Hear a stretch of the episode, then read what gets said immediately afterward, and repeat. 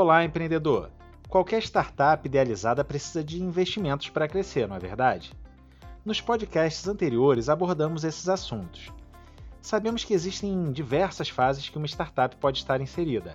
Ela pode estar ainda na fase da ideia, na fase da validação ou elaborando o MVP, que é o mínimo produto viável, ou ela pode estar na fase de tração, que é quando tudo está praticamente pronto, ou seja, você fará a prospecção de clientes, onde a receita começará a surgir.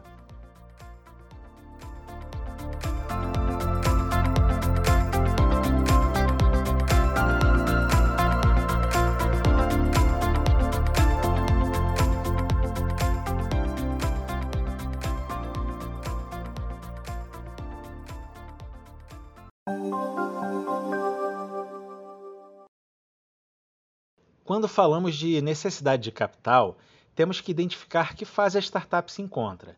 Em cada fase, o aporte de capital varia de acordo com o que já foi construído e o grau de adiantamento, maturação e desenvolvimento. Definida a fase que a startup se encontra, a próxima reflexão é: onde eu devo estar e o que fazer para captar recursos? Quais são os locais onde as oportunidades surgem e onde os investidores estão?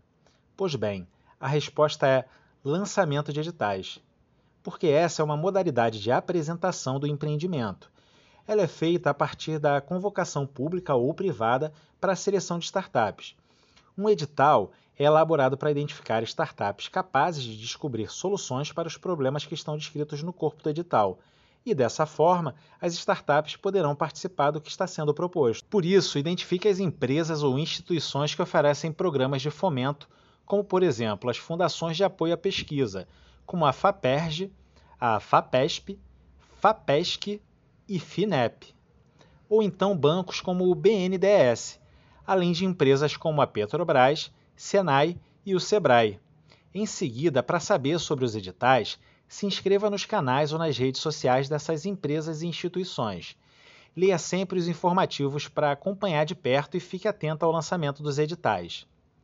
Outra oportunidade é por meio dos ecossistemas de inovação formados por instituições públicas, instituições privadas e associações. Esses ambientes também ficam na mira dos investidores, pois eles são formados por aceleradoras, fundos de capital de risco, grandes empresas de tecnologia, associações, o governo e universidades que trabalham com o mesmo propósito, o de tornar as startups vencedoras e lucrativas as articulações entre diversos atores que enxergam a inovação como força para o desenvolvimento social e econômico ajudam a ampliar a rede de contato e a promover novos negócios. Quer continuar aprendendo sobre esse assunto? O Sebrae Rio te ajuda. Nossos orientadores de negócios estão disponíveis para te ajudar. Envie uma mensagem para o número 21 96576 7825 e fale agora mesmo com o Sebrae.